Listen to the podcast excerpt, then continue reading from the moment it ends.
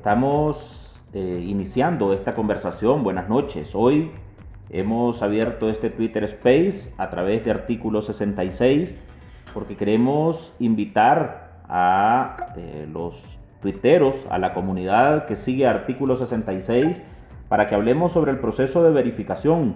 Hemos invitado a algunos activistas, jóvenes que están en partidos políticos, eh, miembros de las organizaciones de sociedad civil y también algunas personas que están en el exilio para que nos acompañen en esta conversación que, queremos hacer en este Twitter Space para saber eh, la importancia del proceso de verificación ciudadana, pero también eh, saber los esfuerzos que están haciendo organizaciones políticas, activistas, para que eh, los ciudadanos se verifiquen también hay distintas opiniones en contra.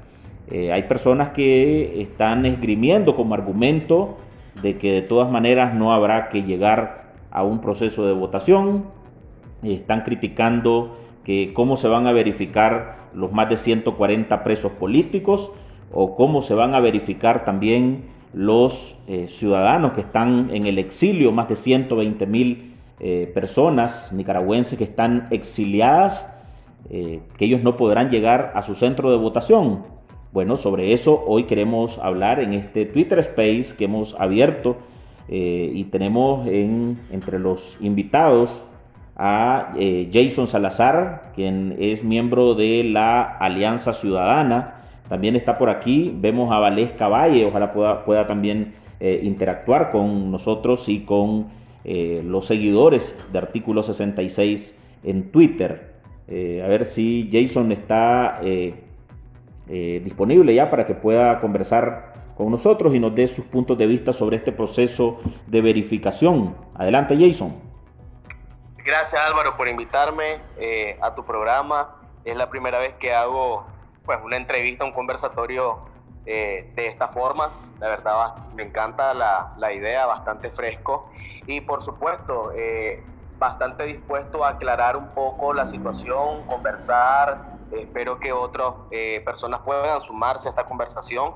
Eh, creo que tenemos una jornada intensa este fin de semana, que es la verificación ciudadana. Eh, es básicamente un derecho, es un deber ciudadano que tienen los nicaragüenses, no es un regalo, no es un regalo del régimen, no es hacerle el juego al régimen. y yo lo veo esto, Álvaro, como una oportunidad en que los nicaragüenses se puedan movilizar, eh, puedan ver las calles de alguna manera, eh, porque e, es una actividad que pues, en la práctica y en la técnica está regulada eh, por el Consejo Electoral, que obviamente pues ya sabemos lo que hay en ese poder del Estado, pero los nicaragüenses tenemos una oportunidad de movilizarnos, tenemos una oportunidad de llenar las calles, tenemos una oportunidad de mostrarle al régimen que somos mayoría, que vamos a verificarnos, de demostrarle al régimen en cada centro de verificación que la mayoría de los nicaragüenses que llegan pues no son personas ni del partido del ni del partido de gobierno ni son personas tampoco que simpatizan con el régimen actual. Eh, explicar un poco desde la práctica qué implica la verificación ciudadana. Bueno, eh, solo aclararte que esta no es una entrevista necesariamente, es una plática abierta, a diferencia de los otros espacios que hacemos en artículo 66, donde nos disponemos a hacer entrevistas, pues aquí queremos eh, invitar a la audiencia, a los seguidores de artículo 66 en Twitter, que se conecten con nosotros y que puedan dar sus opiniones de manera libre. Eh, vemos que por aquí también está Marvin Parrales, quien es uno de los exiliados en Costa Rica. Marvin es eh, miembro también de organizaciones, ha estado eh, demandando salir a las calles desde, desde donde se encuentran en Costa Rica realizaron hace poco eh, otra movilización los exiliados y por supuesto que también tienen eh, que opinar, tienen puntos de vista que aportar a esta discusión porque hemos estado viendo en redes sociales, bueno, que hay algunas personas a favor y en contra de la verificación ciudadana. Así que eh, si Marvin está por ahí, tiene la palabra. También está pidiendo la palabra el usuario que se identifica con el nombre de Hola, soy Titi. Adelante. Buenas noches, sí. Quería comunicarle porque obviamente nosotros los ciudadanos que somos azul y blanco me gustaría que todos como como ciudadanos que en algún momento vamos a votar, también seamos eh, fiscales, aunque no estemos en las juntas receptoras de votos, que miremos que nuestro voto y que las personas que vayan a votar lo hagan de una manera masiva. Sería bueno que nos presentemos la mayoría de las personas que vivimos cerca de juntas receptoras para estar fiscalizando cada una de las personas que se van a acercar a realizar lo que es el derecho al voto. Muy bien, muchas gracias por su opinión. ¿Alguien más que quiera participar? Valesca, ¿está por ahí? Bueno, si hay alguien más que eh, desea aportar también, si no, eh, Jason, pues quiero eh, para dinamizar un poco esta, esta plática. adelante. Bueno, vamos a cortar en este momento a Hola, soy Titi.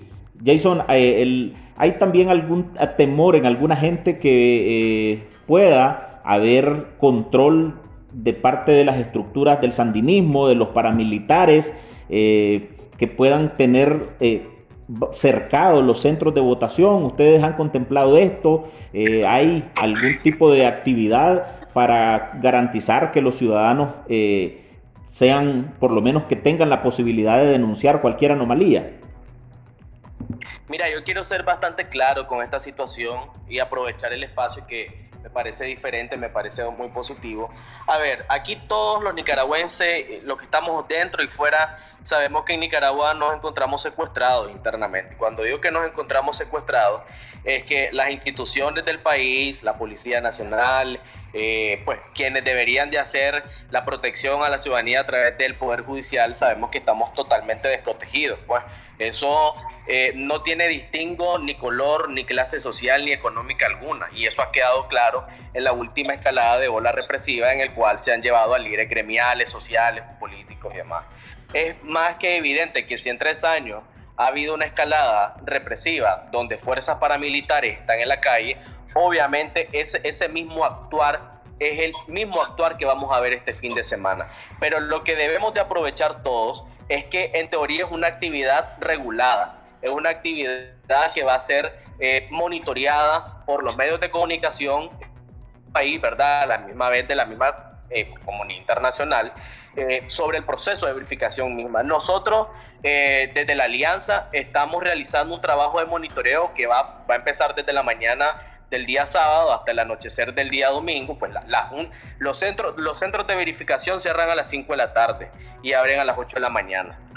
Entonces, obviamente, en cada centro de, verificación va a haber eh, vigilancia y control del partido de gobierno, va a haber control eh, y fiscalización de fuerzas paramilitares. Eso yo creo que hay que hablar con transparencia a la ciudadanía, pero cuando digo que hay que aprovechar que es una actividad regulada, en teoría, si una anomalía llegase a pasar en esta actividad, si alguna cuestión de violencia, alguna cuestión de captura, alguna cuestión similar, pues obviamente uno va haciendo las valoraciones del proceso. Ya sabemos que las condiciones están cuesta arriba, que están difíciles, pero la misión y el reto es en la conciencia de cada uno de nosotros de salir a verificarnos en masa. Mi recomendación es, como cuando hacíamos los piquetes express y las marchas, no salgan a verificarse solos salgan a verificarse con un familiar, con un amigo, o salgan a verificarse con alguien que ya lo hizo, pero no salgan solos. O sea, no vale que alguien se vaya a verificar solo, tal vez realizar grupos de dos, tres personas, eh, limpiar sus celulares en caso que tengan conversaciones eh, pues interesantes, por así decirlo, eh, y obviamente tener sus contraseñas, avisarle a algún familiar, me voy a verificar, voy a ir a tal centro de verificación para que alguien sepa eh, cuál es la ruta de cada uno de nosotros para ir. Obviamente las condiciones son difíciles, pero el reto es ese, el reto es demostrarle al régimen, uno, que hay una mayoría movilizada, para empezar, que hay una mayoría que se va a verificar y que esa mayoría que se va a verificar, si bien es cierto, de alguna manera tiene ahorita tal vez cierta apatía o no, o no, siente, o no se siente 100% representada, pero que se mire que la mayoría de lo que se verificaron es una mayoría que está en contra del partido de gobierno, que eso es lo más importante. Entonces el reto es ese, la, la movilización como un medio de protesta, la verificación igual como un medio de protesta. Y está más que claro que garantía de protección no hay para nadie. Eh, pues sería bastante eh, incrédulo eh, diciendo que hay garantías de seguridad porque no la hay. Eh, y eso ha quedado más que demostrado en estos tres años Y yo creo que también puede quedar demostrado en la última escalada, pues, eh, líderes empresariales, banqueros, eh, sociales, del sector político, detenidos, y todos son procesos injustos, hay que hablarlo. y eso es la realidad que atravesamos. Pero el desafío está en nuestras manos. Lo peor que nosotros podemos hacer, y ese es mi criterio personal, es no hacer nada. Y el no hacer nada podría ser no salir a verificarse. Y yo creo que el reto está en, nosotros. Yo me voy a ir a verificar mañana, indistintamente de lo que llegue a pasar o pueda pasar y muchos de mis compañeros van a salir a verificarse. Eh, y el resto es ese, pues. A ver si alguien de los que está en este momento en la, en la comunicación aquí en el en Twitter Space con nosotros puede aportar. Adelante, Marvin. Buenas noches. Sí, buenas noches, hombre. ¿Cómo vamos? Eh, ahí estamos siempre activos. Exilio no significa estar muerto, estar indiferente. Significa seguir el compromiso de la lucha que hicimos allá adentro. Adelante, qué opinión tienen ustedes, Marvin, eh, desde el exilio sobre el proceso que se va a realizar mañana en la verificación?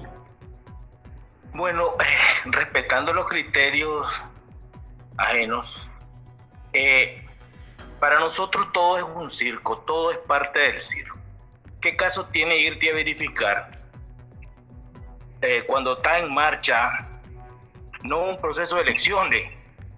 A las cosas hay que llamarle por su nombre lo que está en marcha es un proceso fraudulento, de cabo a rabo. Te vas a verificar y hasta en la próxima, hasta en la propia verificación hay ratón loco. O sea, ¿qué caso tiene lanzar a la gente a que salga cuando no te dejan ni respirar ni en la puerta de la casa?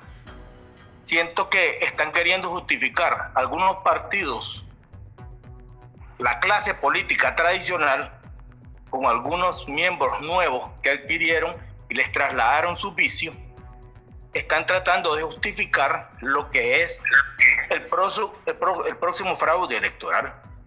Porque es un fraude, o sea, que me digas quién está haciendo campaña, que me diga a quién dejan salir.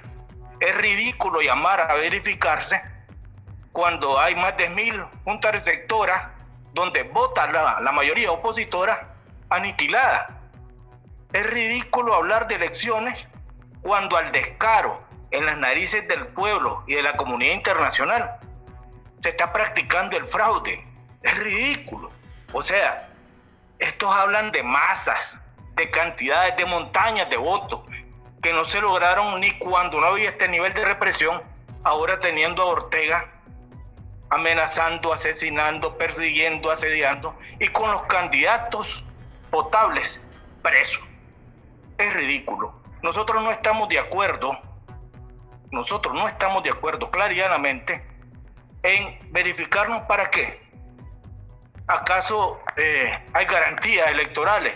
Si la comunidad internacional está denunciando que no hay condiciones, que va a haber un fraude, y hay algunos partidos y algunos muchachos de estos que hablan en nombre de nosotros, los tranqueros, hablan de que participar en elecciones. Una cosa son elecciones, otra cosa es fraude electoral, que es lo que hay. Vos no, no compartís la idea, Marvin, de que hay que estar listo y que el proceso de verificación permitiría por lo menos prepararse para cuando hayan posibilidades, pero al menos ya estar inscrito en el padrón. Mira, yo respeto al que lo vaya a hacer, pero honestamente Álvaro, te apuesto a que va a ser mínima, mínima la participación producto del nivel de represión y producto del comportamiento vergonzoso de la clase política nuestra en Nicaragua. ¿Qué, opinión tenés sobre esta eh, postura de Marvin Jason? Sí, gracias Álvaro por la oportunidad. Mira, eh, obviamente la comprendo y la respeto plenamente. Creo que es legítimo. Eh, mira, yo he llegado a la conclusión de que no yendo al proceso electoral o, no organizándonos o, no presionando de esta manera. Y cuando digo el proceso electoral es porque lo que, es lo que está a la vuelta de la esquina. Eh, no realizarlo, no presionarlo lo más que se pueda, no es garantía ni de que los ni de que los exiliados van a regresar, ni de que Nicaragua va a volver a la normalidad. Pues, en mi, en mi valoración personal, el no ir el no presionar, el no hacer la lucha desde la parte electoral, desde la parte de la organización misma, no hay garantía de eso. Eh, y mi pregunta sería, ok, si uno no va al proceso electoral, si uno no se organiza, si uno no presiona, ¿cuál es el ¿cuál proceso electoral? Eh, ¿Cuál proceso? Pero, si esto es un fraude. Sí. Venezuela es el mayor reflejo de que con el tema de las sanciones, con el tema del cerco y con una oposición que no se logró organizar y con una oposición que no mostró una salida conforme los designios no ha logrado una salida. Y claro, en un estado más complicado, un terrorismo de estado abundante, ahí es una cuestión hemisférica y obviamente es una cuestión bien complicada. Pero acá lo que tenemos a la vuelta de la esquina es, o tomamos la decisión todos de tratar de movilizarnos eh, y de salir masivamente, o se la hacemos más fácil al régimen. No, no hagamos nada, quedémonos en nuestras casas, quedémonos... Debe haber unidad, unidad para luchar, eh, no para legitimar unidad para luchar, para defender nuestra dignidad y nuestro decoro nacional, no para legitimar. Se ha venido construyendo el proceso de unidad desde la parte territorial. Yo le aseguro, amigo, que en la parte de los territorios hay facciones del movimiento campesino, facciones de fuerzas políticas sociales, sociales digo porque es más lo social que lo partidario, que se han involucrado en el proceso territorial mismo tanto en la, a nivel de estructuras departamentales y municipales como a nivel de candidaturas. Digo candidaturas porque también es algo que está a la vuelta de la esquina. Em, y eso es un proceso interno que se ha hecho a nivel local, y que se ha trabajado. La unidad ha sido en el territorio. Lo que pasa es que también hay otra cuestión que se plantea muchas veces, ah, es una especie de unidad mediática. Em, pero la verdad es que también es necesario visibilizar la gente que está en los departamentos, la gente que está en las comunidades, que obviamente no ha sido la gente más visible, pues por una u otra razón, responsabilidad de uno, responsabilidad de otro, pero ese es un trabajo de hormiga que se viene haciendo. Y ahí ¿Dónde está? Sí, ¿dónde está, Jason? Si solo los miro los mismos rostros en televisión, los mismos mediáticos, ¿dónde está? ¿Dónde está la militancia ese poder que dice que son 50 mil? ¿Dónde están? Deberían de estar en la calle. Hablan de, de luchar, pero ¿dónde están? ¿Dónde están? La, Solo te conozco hoy a la Valesca, de los que están aquí. ¿Dónde está el resto? El, el relevo, sí.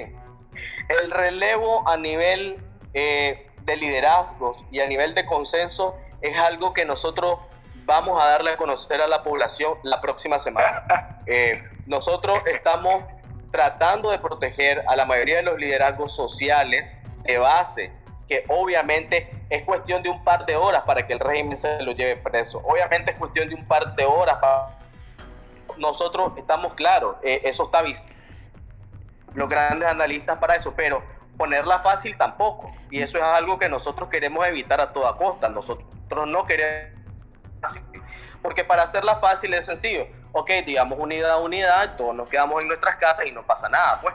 Porque la unidad, para luchar y no para legitimar permita, porque la unidad tiene que tener un propósito y el propósito que debe tener es una salida pacífica. Eh, no simplemente es una cuestión movilizativa misma por sí misma, es una cuestión que le dé una opción política de cambio y es eso lo que hemos querido, eh, esto es lo que hemos querido construir y, es a eso que hemos trabajado. Vean, aquí eh, cuando nosotros abrimos el proceso de inscripción de candidaturas llegaron los otros precandidatos, Cristiana, Félix, Medardo, etcétera, ahí se estaba concertando la, unidad de la oposición y nadie se daba cuenta.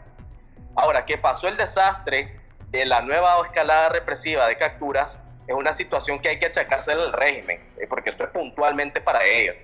Eh, acá nosotros lo que queríamos era un proceso de unidad a través de los precandidatos, donde evidentemente se iba a haber un proceso yo creo que diferente, porque a mis cortos 25 años yo no he visto un proceso donde precandidatos que aspiran a la presidencia en Nicaragua debatan, se sometan a encuestas para ver quién es el que tiene la mayor aceptación de la gente y eso no se pudo realizar por parte del rey, quisiéramos. Y obviamente las situaciones están completamente adversas, pero ante las situaciones adversas, ¿qué es lo que nos toca hacer? Seguirnos organizando, tratar de continuar el tema de la estructura electoral, que es importante, tratar de documentar todas las anomalías que están ocurriendo, porque las estamos documentando, claro que lo estamos realizando, y obviamente tratar de presionar para la liberación de la gente que está todavía detenida. Eh, pero no hacer nada no es garantía de que todo lo que nosotros queremos se, va a dar vuelta. O sea, el que nosotros Jason, préstame la guitarra. Préstame la guitarra. adelante, adelante, adelante. Mira, te voy a explicar una cosa. Mientras nosotros estábamos en las calles en el 2018, el partido que vos te uniste estaba participando en regionales, legitimando, legitimando todo un proceso fraudulento. Mira, nosotros los que sentimos, los que estuvimos en las calles, no los mediáticos, los que estuvimos allá en el terreno, que ustedes se quieren robar la lucha azul y blanco hablando en nombre de nosotros. No son los mismos intereses. Tu lucha es por un partido, la de nosotros por la libertad. La lucha de ustedes es por diputaciones, por candidaturas. La de nosotros por la libertad del pueblo, porque salgan los presos políticos, por el retorno seguro, porque se respeten las libertades públicas. Nosotros no estamos hablando de candidatura en un proceso fraudulento al descaro ustedes hablan así como vos estás hablando y es cantidad de gente escribiéndoles que están equivocados, diciéndoles insultos. Quiero que sepa una cosa, ustedes no han pasado del 2% contra nosotros que actualmente tomamos el 70% y un poco más, aunque les dé su colerita, es la verdad. Es la verdad. A ver, dígame una cosa, doña Kitty, ¿puede hablar en nombre de nosotros? De los que luchamos, ¿y a dónde estaba ella? Tenemos, ¿A dónde estaba ella a la hora de Runga? Marvin, tenemos... ¿A dónde estaba eh, ¿A dónde estaban los candidatos de Ceporele cuando nosotros nos estábamos rifando con la guardia? ¿A dónde estaban?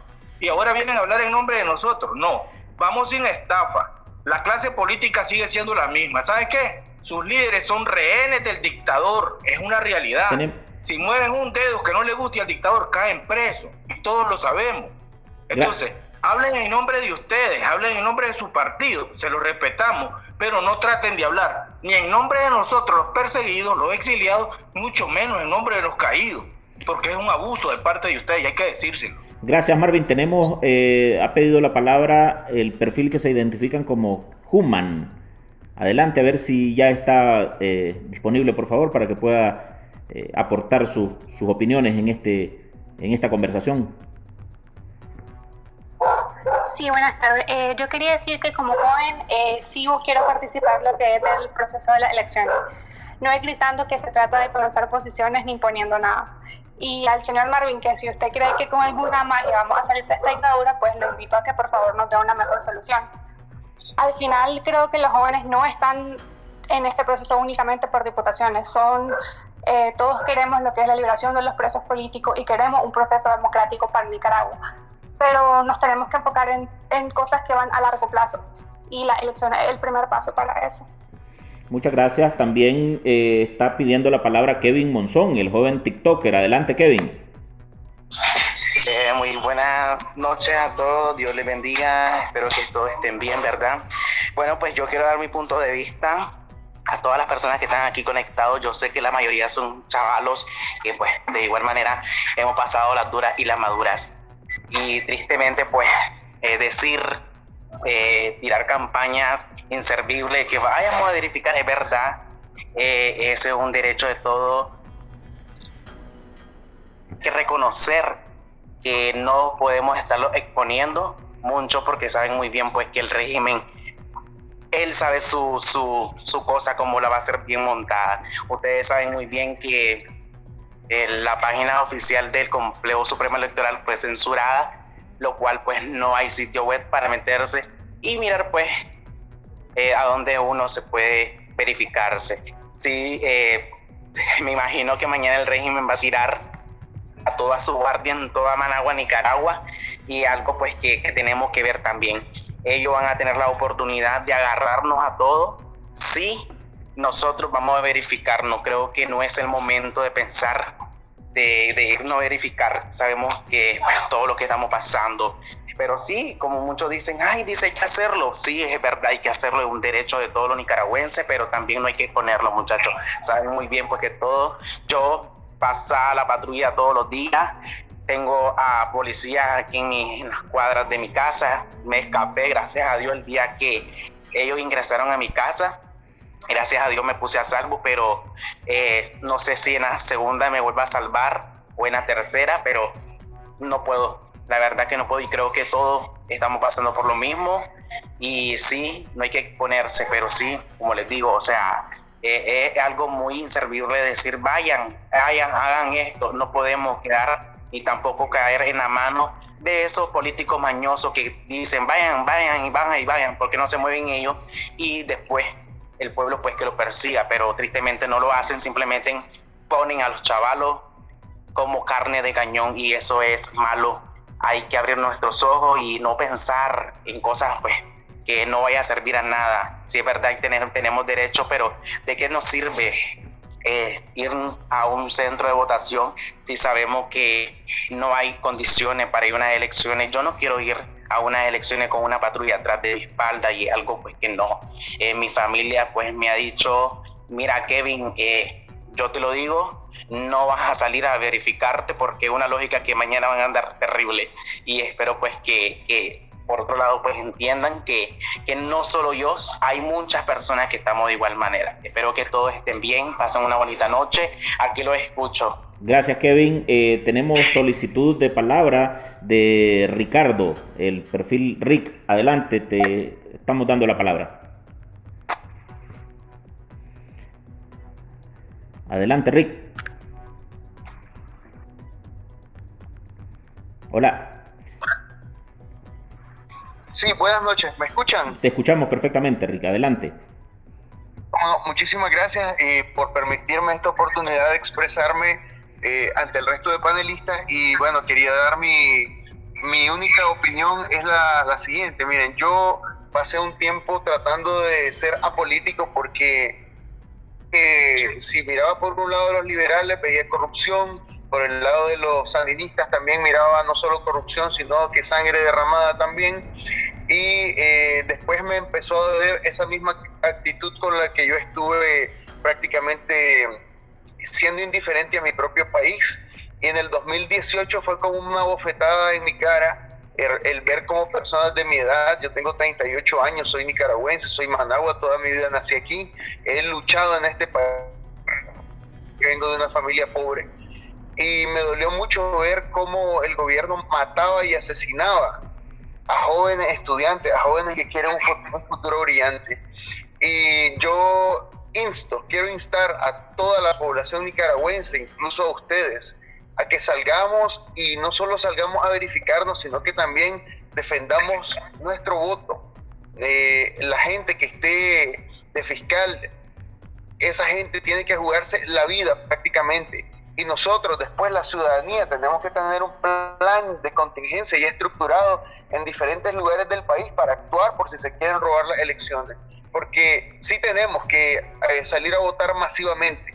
Y si nos quieren robar eh, las elecciones, tenemos que jugar, si es con nuestra propia sangre, pues vamos a dar nuestra propia vida y nuestra propia sangre. Pero Daniel Ortega eh, se equivocó al decir de que un pueblo armado jamás será aplastado, porque el pueblo, el pueblo está en contra de él y unos cuantos, apenas el ejército y la policía no, no pueden realmente contra un, contra un pueblo entero unido y eso es lo que debemos de siempre tener en nuestra mente, que el miedo es el factor más grande o es el obstáculo más grande para que nosotros podamos llegar a obtener nuestros objetivos. En este caso, la dictadura, por ejemplo, de Cuba, 62 años mantuvo a las personas sin que tan siquiera una sola vez salieran a marchar. Y yo me pregunto a veces, ¿será que en Nicaragua nos va a suceder igual? porque no veo marchas por ningún lado, porque todos estamos con miedo que nos metan una bala, que nos lleven presos. Pero el pueblo unido en diferentes piquetes simultáneamente, eso es muy difícil que la propia policía o el ejército pueda hacerlo. Entonces yo los animo a que nos verifiquemos, a que votemos masivamente y que después tengamos un plan de contingencia para no dejarnos arrebatar las elecciones y exigir a nuestro candidato que es el que va a ganarle al Frente San a esos asesinos. Muchas gracias. Gracias, Rick. Tenemos en este momento solicitud de la palabra de Mota, eh, un perfil que está identificado con Mota. A, veces preferiríamos eh, que los, eh, los perfiles que solicitan la palabra pues se identifiquen, pero también entendemos las circunstancias, así que vamos a confiar que eh, va a ser una opinión eh, respetuosa y que, bueno, podamos entendernos y dialogar entre todos. Adelante, Mota. Adelante.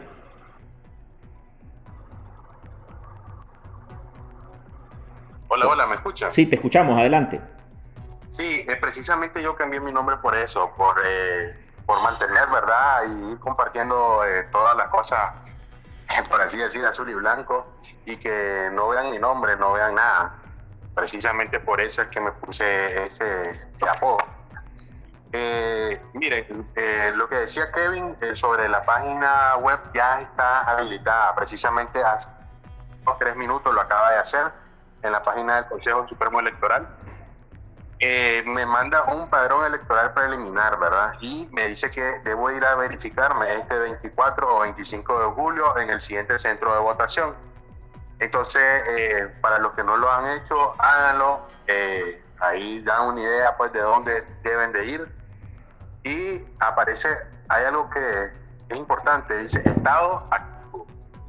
Entonces habría que ver a ver quién aparece inactivo, por qué, por alguna razón. Entonces los invito a que entren a la página del consejo y, verifiquen realmente. Perfecto. Tenemos, eh, gracias eh, Mota, tenemos dos solicitudes de Nicaragua eh, Patriot y de Marlon. Vamos a darles la palabra para luego regresar con Jason, que hay, algunas dudas sobre esta denuncia que ha hecho la Alianza Ciudadanos por la Libertad de que se han eliminado eh, por lo menos más de, más de, 100, más de 1100 centros de votación que equivaldrían a casi 800 mil votantes. Así que eh, probablemente es importante también que sepan los ciudadanos que se vayan a verificar este fin de semana. Antes, eh, solo le damos brevemente la palabra entonces a Nicaragua Patriot.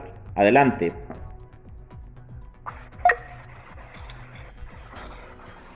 Adelante, Nicaragua Patriot.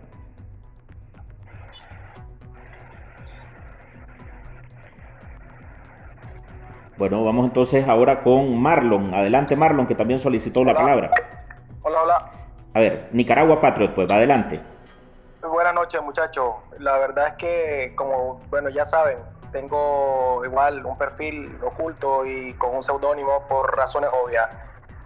El tema aquí es que yo escucho la radio, la que está por aquí, y me sorprende que, que todavía hayamos o hayan personas, digo hayamos no porque no me, puedo incluir en ese grupo, pero me sorprende que todavía estemos llamando a verificar, no, me sorprende ver a los obispos llamando a verificar, a verificar, no. Señores, ¿ustedes se acuerdan cuando en las elecciones del 2011 Fabio Gadea llamaba a que todos votáramos masivamente porque con la montaña de votos iba a ser imposible eh, que, que, que las elecciones fueran fraudulentas? ¿Y qué pasó? Pusimos dos, tres, cuatro montañas de votos. ¿Y qué fue lo que pasó? Entonces, hay algunas veces en las que realmente me, decepciona y realmente me, preocupa ver que sigamos patinando en la misma melcocha, que sigamos patinando en el mismo lodo y obviamente nadie quiere una solución bélica, nadie quiere, o sea, hay gente que dice, vamos a la guerra, vamos, y son los primeros que se van a quedar metidos en la casa. Eso es mentira, porque todo el mundo tiene miedo, como decía un compañero hace un momentito. Eh, un participante, no quiero utilizar esa palabra, un participante eh, y decía, eh, tenemos, tenemos miedo porque nos meten una bala, todo el mundo tiene miedo. O sea, realmente, eh, probablemente, y no quiero ser pesimista ni ver todas las cosas negras, pero señores, Cuba le llevó 62 años. Yo creo que vamos en ese camino porque, porque hay mucha gente que llama, vamos a la calle, y no salen a las calles. O sea, a ver, son los que llaman y nadie sale a las calles. O sea, realmente la gente tiene miedo. Yo no le veo una salida a esto me disculpan, realmente es primera vez que, expreso esto, pero, pero llamar a verificar, ¿para qué? O sea, ¿para qué vas a ir a perder el tiempo a verificarte? ¿Para qué vas a ir a votar? Ya pusimos cuatro montañas de votos y pasó lo mismo. O sea, aquí las soluciones tienen que ser distintas, hay que salirse de la caja, o sea, con todo el respeto que se merecen todos los que están aquí, pues es mi opinión y realmente, discúlpame si tal vez soy un poco pesimista, pero no le veo yo realmente, y más bien ir a poner a las personas a una fila de votaciones o de verificaciones a que se contagien de COVID, cuando saben bien perfectamente lo que va a suceder. Miren a él, pues ahí está el ejemplo de él. O sea, en ningún momento declinaron, en ningún momento van, van dice la Kitty Monterrey, con el, con el candidato que salga. Y hay un montón de candidatos presos. O sea, me sorprende esto que está pasando en este país. Gracias, Nicaragua. Gracias. Nicaragua Patriot. Eh, vamos a darle eh, ya por último la palabra a Marlon. Eh, para luego regresar con Jason y después seguimos con los participantes que han solicitado la palabra. Adelante, Marlon. Buenas noches, hermanos de lucha. Un saludo a todos. Evidentemente hay muchas diferencias y, y, opiniones encontradas referente al tema este de la verificación ciudadana. Es, eh, mi opinión es que verificarse es simplemente parte de la función, la primera función del circo. Eh, pero tengo una pregunta referente a esto. Eh, ¿Cuáles son las consecuencias? Si no sé si hay algún, algún experto en la ley electoral aquí, yo lo desconozco, por eso estoy haciendo la pregunta. Que, ¿Cuál sería la consecuencia para los para las personas que no desean verificarse, precisamente al no verificarse, están estarán inhibidos de no poder votar realmente. Gracias. sería mi pregunta. Gracias, Marlon. A ver si Valesca nos está pidiendo la palabra eh, antes de Jason. adelante, Valesca, para ver si, si hay alguna respuesta, si ustedes están al tanto de qué consecuencias habría para los ciudadanos que no se verifiquen. Gracias. ¿Me, escuchan bien? Adelante, perfecto. que no había podido conectarme. Eh, quiero saludar y aprovechar que está Kevin aquí. Enviarle un abrazo de verdad porque sé lo mucho que él ha pasado y tiene un liderazgo que él solito se lo ha construido a través de sus redes sociales. Eh, y sobre todo con lo que él dijo, yo he sido una de las chavalas, o sea, yo creo que esto no se trata de una competencia de quién estuvo más en, toda esta participación. Eh, yo creo que es importante saber que yo no soy de las personas que dicen vayan y vayan. O sea, yo mañana literalmente voy a ir a verificarme. Y por supuesto que tengo miedo. Yo creo que sería una locura decir que no, no tengo miedo de hacerlo. Eh, hace mucho tiempo que no voy por esos lados, como ustedes saben, y, eh, pero lo voy a hacer porque una responsabilidad y creo que también es un ejemplo de mi parte. Y respeto muchísimo a las personas que no lo van a hacer también, porque cada nicaragüense conoce perfectamente su posición. Y, y en ese sentido, eh, siempre he instado a que quienes de verdad puedan y tengan las posibilidades de ir el día de mañana lo hagan. Y no, y contestando esto, recordemos que la ley electoral ha cambiado bastante y las personas que no se verifiquen el día de mañana eh, no van a tener oportunidad de votar porque si no salí en el padrón actualmente no es como antes, que si demostrabas con tu dirección eh, podías votar en el lugar. Ahora no, si no estás en el padrón no podrás hacerlo. Y esto también es política, pues no sabemos lo que va a pasar el día mañana y comprendo perfectamente las posiciones y las respeto, pero no las comparto. A mí no me parece ridículo que las personas tengan esperanza de poder mejorar esta situación y que tengan esperanza de poder mejorar el momento en el que vivimos. Y mientras hayan personas que tengan esperanza y crean en esta, en esta, eh, eh, pues eh, expectativa y en esta opción y en esta alternativa que hemos venido construyendo, por supuesto que lo voy a seguir empujando, porque eso también me ha caracterizado a mí desde que, desde que pues, nací en abril, esa es la verdad. Eh, y aunque dentro de la alianza efectivamente estamos en alianza con Ciudadanos por la Libertad, yo le puedo decir al señor Marvin, eso no coopta mis principios, ni los valores, ni las cosas por las cuales yo me involucré en todo esto de manera orgánica y de manera natural. Eso no lo cambia en nada y no me puedo meter a defender tampoco un partido político, ellos lo pueden hacer solo, pero sí voy a defender la esperanza de la gente que tiene muchas ilusiones y que tiene como meta cambiar este país. Si existe una, una, una salida mucho más sencilla, eh, yo comparto lo que decía una muchacha que habló, o sea, compartámosla. Yo creo que no es momento de que impongamos, pero tampoco se vale eh, desesperanzar a la gente, porque a veces es, mucho más fácil hablar de tristeza y hablar de las complicaciones. Aquí nadie está diciendo que no se va a intentar hacer un fraude. O sea, de eso debemos estar casi que seguro, pero para eso se construye la estructura electoral, para defender el voto, para que la gente que salga a votar el 7 de noviembre sepa que una vez cumpliendo su compromiso, nosotros vamos a cumplir con el compromiso de defender ese voto. Entonces yo creo que ese es mi aporte, pues las personas que mañana puedan hacerlo porque creen que en su situación personal lo pueden hacer, háganlo. Y quienes no, pues está bien y recordarles que la verificación en línea es solo una herramienta. Eh, si se puede hacer presencial, vayan. Si les sale que están activos, pues algunos sí pueden tomar la decisión de hacerlo o no, pero lo preferible sería que vayan de manera presencial. Gracias. Gracias, Valesca Valle. Jason, eh, sobre esta denuncia que ustedes hicieron de la desaparición de los eh, de más de 100... Álvaro, sí. Álvaro, mire que Kevin levantó la mano, tal vez le da eh, a Kevin la oportunidad de hablar. A ver, a ver Kevin, adelante. No, no, tranquilo, no, no, no, solo estaba diciendo así a ella para pues, que estoy aquí. Darle fuerza.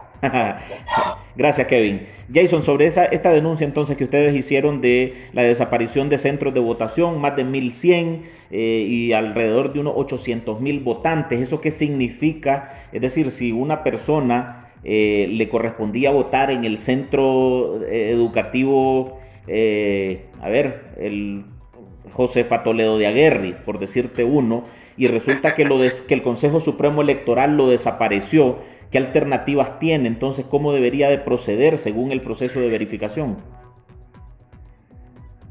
Mira, dentro de las anomalías que nosotros hemos detectado en el tema de la cartografía electoral, eh, hemos notado que diferentes centros de votación, personas que le tocaban en determinados centros de votación, eh, han trasladado a otras distancias en otros lugares donde no les tocaban. Eh, estos más de 1.100 centros de votación, que también serían efectivamente centros de verificación actualmente, eh, lo que está tratando de realizar es una concentración en determinados lugares para que estos sirvan para la votación misma. Eh, obviamente hay una acumulación en términos eh, de votación en la Junta Receptora de Votos y eso va a hacer que las personas tengan que trasladarse a una mayor distancia para su centro ahorita de verificación y para su centro de votación. ¿Por qué es importante la verificación? La verificación va a ser importante principalmente para varias cosas. La persona que se encuentra en el padrón pasivo que se pueda trasladar al padrón activo, que eso es sumamente importante. ¿Por qué eso es importante? Sencillo. Porque el Consejo Supremo Electoral, en la medida que tenga más personas en el padrón activo, debe de imprimir más actas y más boletas para personas que están obviamente en el padrón activo. ¿Qué es lo que ocurre? Que si, por ejemplo, llegamos a conquistar el, voto masivo que nosotros hemos llamado, eh, como va a haber una masividad de personas, no va a haber eh, boletas y actas para esas personas que vayan de más de los que no se han verificado. Lo otro, ¿para qué funciona esto? Sencillo, para que las personas que de alguna manera han desplazado su lugar natural, donde han verificado, donde han votado, eh, reafirmen que su lugar más favorable para realizar la votación es el lugar donde ellos se sienten más cómodos, pues eh, donde, donde les quede más cerca por así decirlo. Esto es importante porque el día de las elecciones, pues, esta es mi, es mi segunda eh, elección, mi primera participando como tal dentro de una organización política. Eh, es importante para que el día de la votación eh, las personas sepan dónde tienen que ir a depositar el voto y obviamente tratar de evitar pues, el fraude, el robo, eh, de la vía electoral. Yo estoy claro, Álvaro, y yo creo que comparto muchas de las opiniones que las condiciones se miran adversas, que las condiciones se miran difíciles, pero acá también hay una mayoría de nicaragüenses que quieren luchar, que quieren luchar, que quieren una vocación de cambio. Yo no pretendo hablar eh, por las personas exiliadas, yo no pretendo hablar eh, pues por las personas que estuvieron en los tranques. Yo lo único que pretendo es tratar de luchar por un mejor país, pretendo tratar de conquistar una mejor opción para los nicaragüenses en general, no solamente para un segmento de la población, sino en general, porque la Nicaragua al final es de todos, eh, y sobre todo aprovechar estas circunstancias electorales que hay. Vean, uno no sabe el día de mañana si después de la verificación hay una motivación de la gente para salir a votar. También puede ser al revés, quién sabe, pero definitivamente tirar la moneda al aire y ver qué va a pasar no es lo que nosotros tenemos que hacer. Eh, esto es una cuestión de voluntad y es decir, la voluntad está en que la mayoría de los nicaragüenses salgan. No es posible que hay una minoría organizada que sí va a salir y que hay una mayoría que es antisandinista, hay una mayoría que anti por lo menos el régimen del Estado actual no vaya a salir. Lo que decía eh, el colega Rick, me parece que era, eh, que hay que salir eh, a defender el ir a defender los centros de votación Eso es parte de lo que nosotros tenemos que hacer. Que suena fácil. Fácil. La práctica es complicado, por supuesto que lo es. Y es que sacar a un régimen no es fácil. Eh, si, si alguno está pretendiendo que Daniel Ortega va a salir eh, porque nadie lo quiere, que pues porque la mayoría de los nicaragüenses lo rechazan, pero la mayoría de los nicaragüenses eh, prefieren estar en sus casas o prefieren a ver qué pasa, Daniel Ortega no se va a ir. O sea, yo comprendo que hay apatía, yo comprendo que hay señalamientos del proceso mismo, pero es parte de la dinámica electoral. Y lo, lo mejor que nosotros podemos hacer es salir el día de mañana con nuestros familiares, con nuestros amigos, con el vecino, decirle, hombre, vamos a verificarnos. No cuesta nada, ni siquiera estás votando, pero por lo menos estás demostrando que hay una mayoría movilizándose en la calle. Ahora, Jason, eh, la, la, duda que te... que hay una mayoría que es anti el régimen actual, y eso es importante. Sí, Álvaro. La duda que tengo es sobre lo de la desaparición de los centros de votación, es decir, el tema de verificación, ¿acaso no debería de ser de que aunque el Consejo Electoral haya desaparecido el centro de votación o a los votantes de X centro de votación, pero acaso que un proceso de, de verificación no debería de servir para que la gente llegue y reafirmar que está ahí y no tener que ir a, ser víctima del ratón loco. Es decir, eh, no someterse a ir a ese otro centro de votación donde dice el Consejo Electoral que debes estar, sino reafirmar que te corresponde en ese que está a dos cuadras de tu casa. No funciona para eso. Ok, por eso es importante lo siguiente. Nosotros hemos introducido quejas eh, a la cartografía. Eh, a la misma vez que en dentro del calendario electoral está la capacidad de impugnar el tema del padrón, porque hay una, hay una publicación provisional y hay una publicación definitiva del padrón electoral. Y esa publicación definitiva del padrón electoral, Álvaro, va a ser una vez haya terminado el proceso de verificación y tengamos claro quiénes están en el padrón pasivo y quiénes están en el padrón activo. También para qué es importante esto, Álvaro, sencillo. La aquella, aquel, aquella frase bastante usada y que en la práctica ha pasado, que los muertos también votan. Aquellos nicaragüenses que hayan fallecido en estos últimos años, em, también es necesario que de alguna manera vaya un familiar para que saque a su familiar del padrón.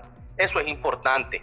Eh, y obviamente con este tema de la supresión que ha habido de, la, de las más de 1.100 eh, centros de votación, es por eso que es importante el tema de la impugnación que nosotros metimos a la cartografía, a la misma vez va a ser importante la eh, publicación final del padrón electoral. Por eso el, el, llamado a la verificación es importante. Uno, para salir del padrón pasivo. Dos, para aquellas personas que se encuentren en el padrón y que hayan fallecido quitarlas del padrón porque obviamente son personas que están fallecidas. Y tres, para eso último que vos acabas de decir. Miren, señores del Consejo Supremo Electoral, a mí me toca más cómodo aquí, yo siempre he votado aquí y es aquí donde quiero verificarme y es aquí donde voy a votar. Ok, bueno, eh, pues solo, solo por aclaración, a ver si nos explicas quiénes estarían en el padrón activo y quiénes estarían en el padrón pasivo.